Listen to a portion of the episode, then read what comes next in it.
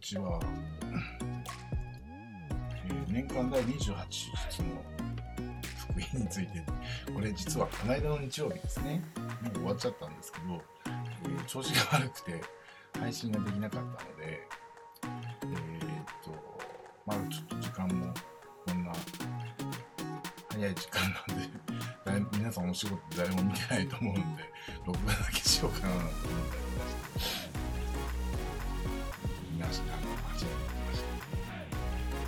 週の、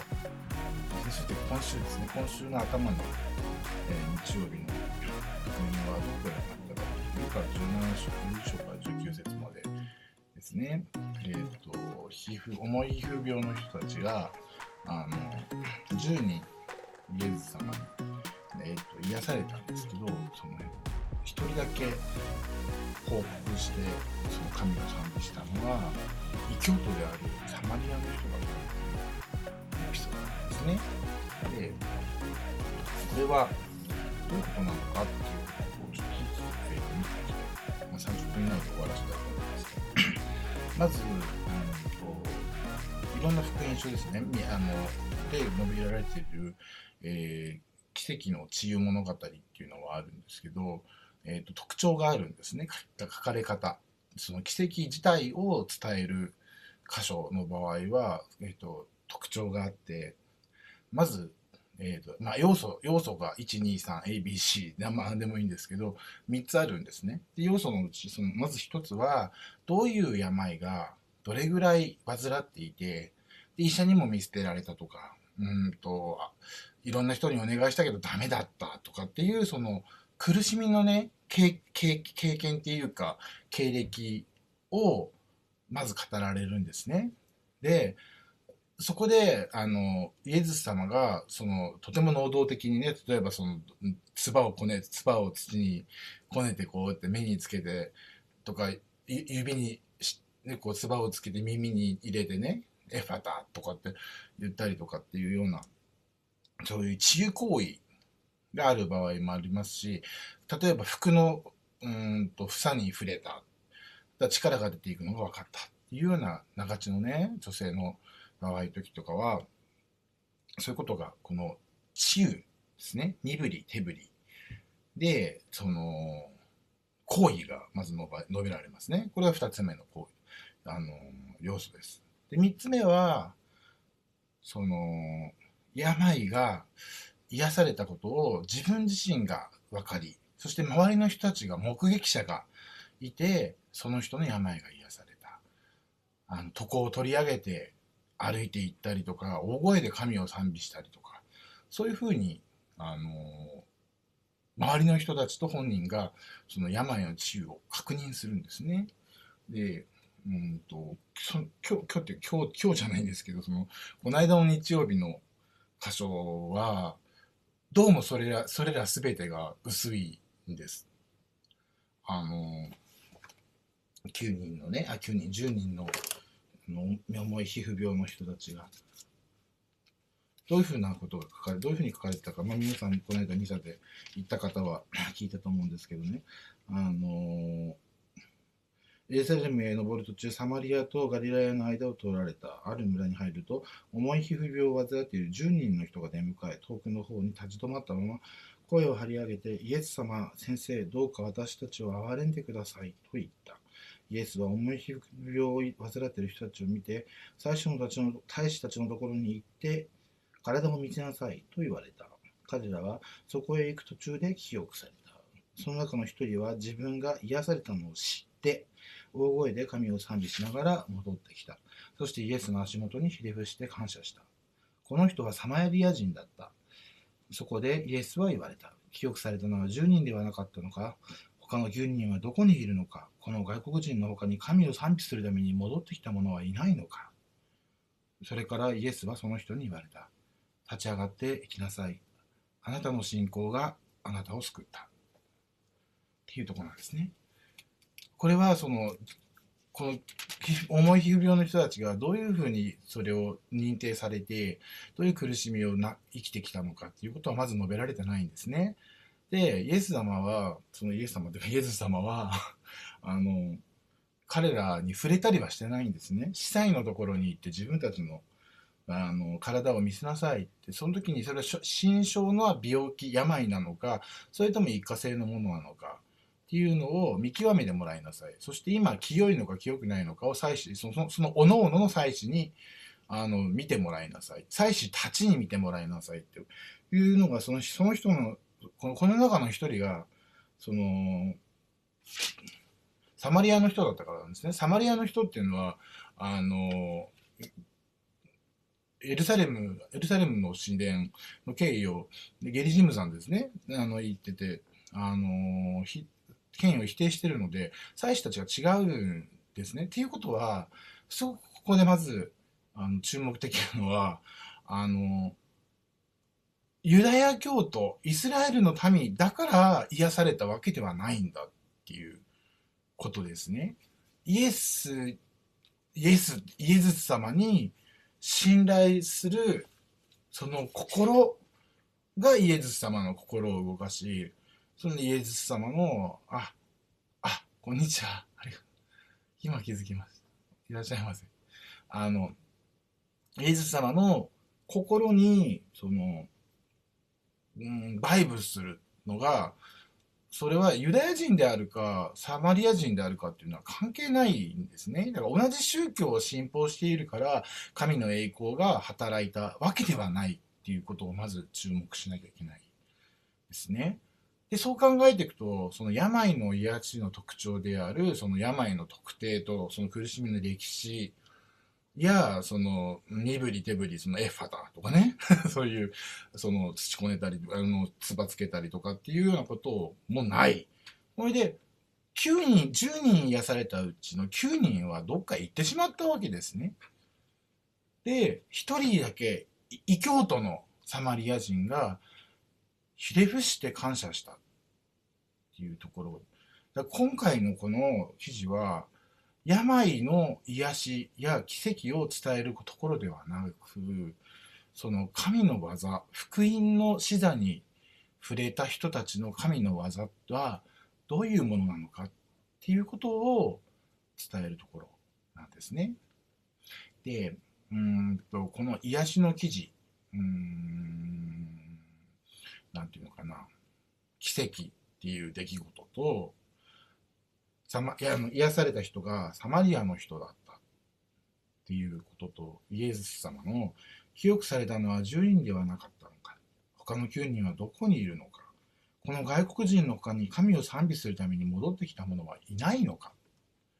っていう言葉ですね。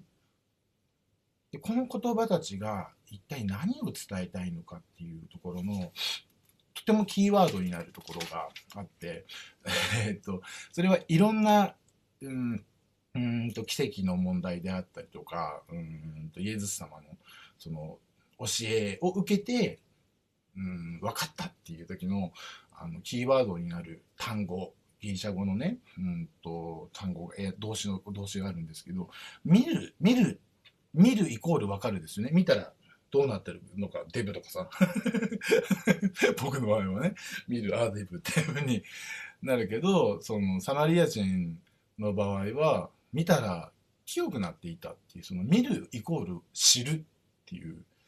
ことなんですね。でただの見るだけじゃないんですね。その出来事のその向こう側にあるものを見ていくっていう意味での見るなんです。あのこの言葉はね、えっ、ー、とエイドンエイドンっていう言葉なんですけど。10人癒された重い皮膚病の人たちのね9人はイスラエルの人たちだったわけです。生まれながらにイスラエルでどのように神を称えてどのように賛美してどのように神を礼拝したらいいかっていうのを生まれながらに教え込まれてきた、まあ、宗教的なものあの人々ですよね。でイスラエルを中心に考えているとイスラエルのその宗教的なあのエリ例えばそのサマリア人サマリアの人たちああサマリアじゃないあのファリサイ派ファリサイ派の人たちだったらエリートなわけですよね。宗教的エリートなわけで。でその人たちが重いようになってしまったらそれで遠くに立ってねあの私たちは汚れていますとかっていうふうに言わなきゃいけないんだけど彼らの出自がどこかわからない。だけどそのイスラエルの民であるってことは明らかなんですね9人は。じゃあ、その、イスラエルの宗教の文脈から言えば、その神を称えることを知っている者が帰ってこなかったっていう。ことですね。これはどういうことかっていうと。神を称えることを、神を礼拝し、賛美し、感謝することを知っている者が感謝するために帰ってこなかった。けど、宗教の違うサマリアの人は癒されたことを見て、知って、それは自分が癒されたことを見たっていうだけではなくて、どういうことをしたかというと、イエズ様のところに戻ってきて、足元にひれ伏して感謝したんですね。で、その人が、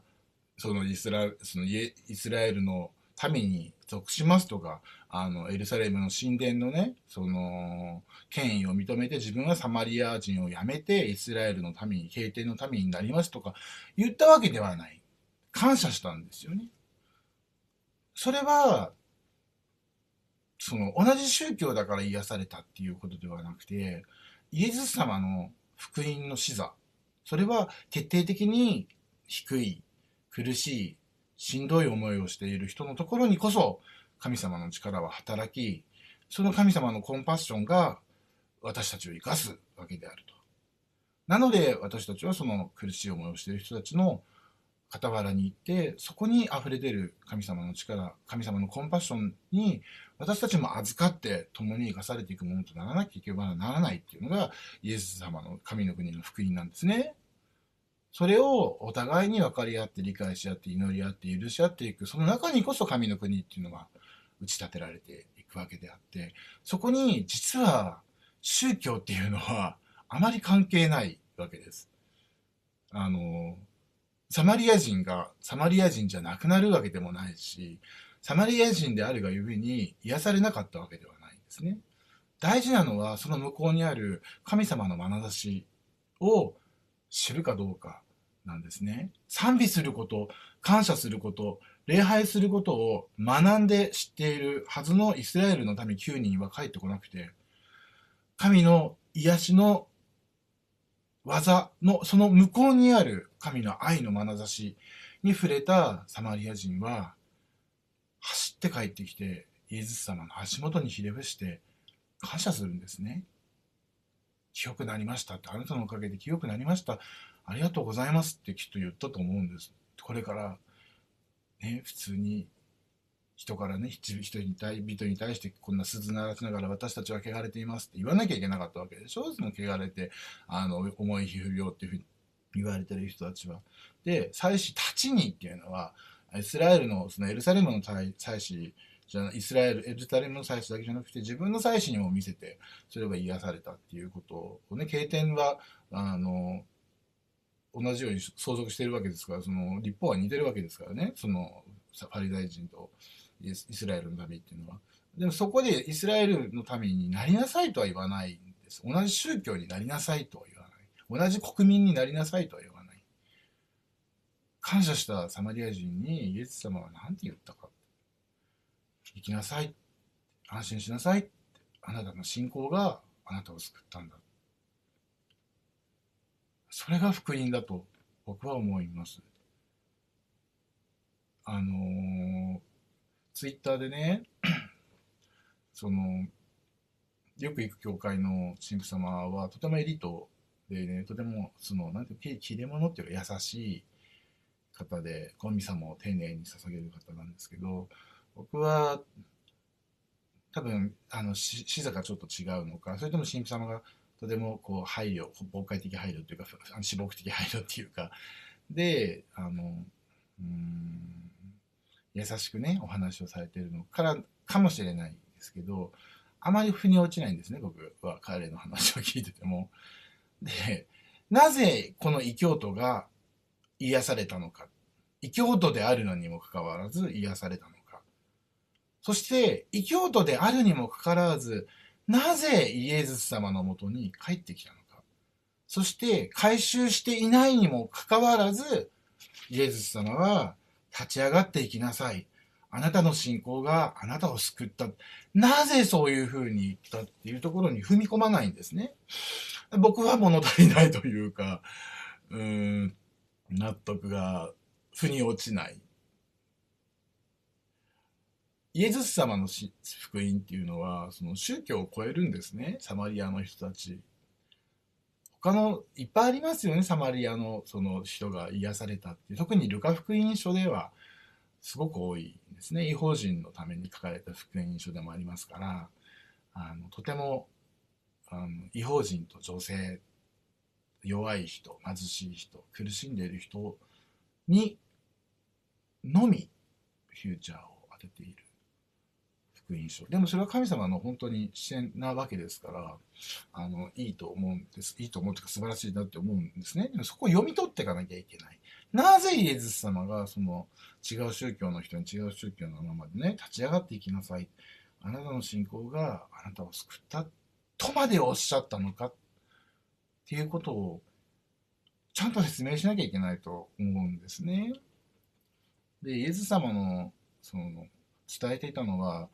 彼はその新しい宗教を起こしたつもりはないわけですね。そのユダヤユダヤ教ユダヤ教のままでいいわけで、で、マリア様も、まあ、ユダヤ教だったわけですね、生涯ね。まあ、イエス様が十字架について復活した時からはもしかしたら変わったかもしれないですけど、まあ、ナザレのナザレ派っていうふうには呼ばれていくわけですが、あの、アイデンティティはユダヤ人だし、ユダヤ教なんですね、彼らはね。で、うんと、それを広めるために来たわけではないんです。もともと、そのユダヤ人たち、ユダヤ教の人たちに話をしてるわけであって、キリスト教っていうものがあったわけでもないし、それに回収せよっていうふうに言ったわけでもないんです。何を伝えたのかって言ったら福音ですね。神の国の福音。それは一体何なのか。福音、福音ってよく教会で言いますよね。救いとか福音って。じゃあ福音って何ですかっていうところだと思うんです。それは聖書で書いてあるところの福音とは何ですかあなたが捉える福音、イエスの福音、イエズス様の福音っていうのは何なんですか？っていうところが大事だと思うんですね。それは目の見えない人にね、視力の回復をつけ、囚われ人に解放をね。で、その、とらそのこう主の恵みの年を告げるためであるっていうふうに、あのルカの最初のところには書いてあります。ね、そのイザヤ書を取ってシナゴーグでそれを読んだっていう、そこが、それが徹底的にイエス様の神の福音。ルカの中においてはそうだと思うんですね。あの、弱い立場の人たちを神様が底上げしてくださる。それは高まる人たちや金持ちとか権力者をなぎ倒して埋めるのではなくて、神が引き上げるんだっていうことですね。それがそうじゃないですか。目に見え、囚われ人に解放、目に見えない人に視力の回復をつけるのは、どころかの権力を削り取って与えるのでは決してはない。神様がそこをなさるんだっていうことですね。そこが福音なんだ。良い知らせなんだ。で今日、その、エイドン、エイドスっていう言葉であのサマリア人が見たのは自分はサマリア人なのにあのイスラエルの聖者は私を癒したっていうことにどういう意味があるんだろうかでも走って戻ってきたと思うんですねでそのイスラエル風の神,、神への賛美の仕方はわからないけどひざまずいてひれ伏して礼を言うわけですねで神をたたえてイエスに礼を言うわけです。それが、その体をね、うん、重い皮膚病を得てしまった体を癒された人が見たことなんだと思います。奇跡が重要ではないですね。奇跡の中において、その人に示されたことは何か。それは神を賛美すること。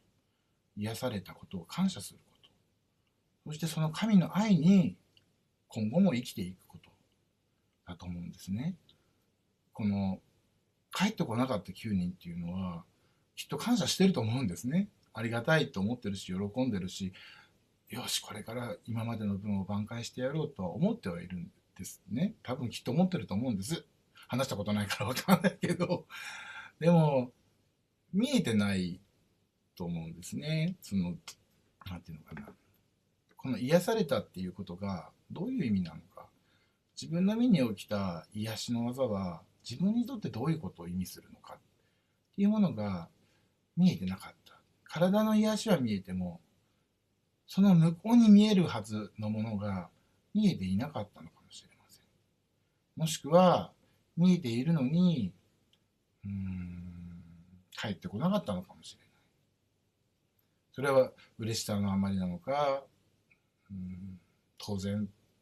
だっていうね、自分たちはイスラエルの民だから当然だって思ったのかもしれないし、それはわからない。ただ、言えるのは帰ってこなかったということですね。で、帰ってきたのは、違う宗教の違う国民の人ですね関わっちゃいけないっていうふうに言われているあのイスラエルの人たちがその人たちと関わってはいけないっていうふうにスティグマを与えている国民がねあのサマリアの人だったわけですよね。でも清くされてそれを見て自分の身に起きたことを見て、神に感謝をする、それが宗教が違っても、スティームグマが与えられてもっていうところで、イエズス様のところに戻ってくるときに、少なくともイエズス様とその人の間には、イスラエルとサマリアっていう、そのスティグマの壁っていうものはないと思うんですね。私たちは、そういう和解の出来事や、うん、奇跡の出来事や苦しみからの立ち上がりっていうものに同伴させてもらった時に初めて私たちも神様のね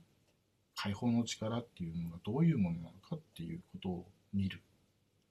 だと思います。それを見ずにうーん福音と教会がね全く同心円だと思ってる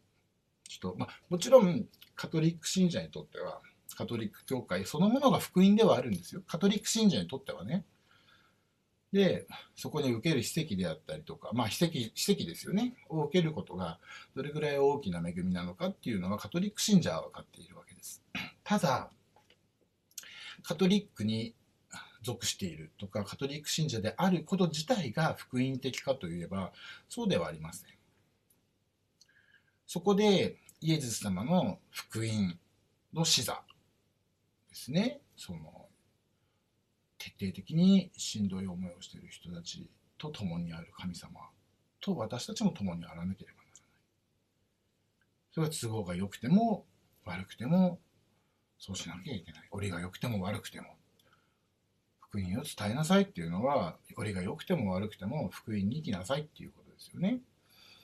その福音に生きるっていうことが、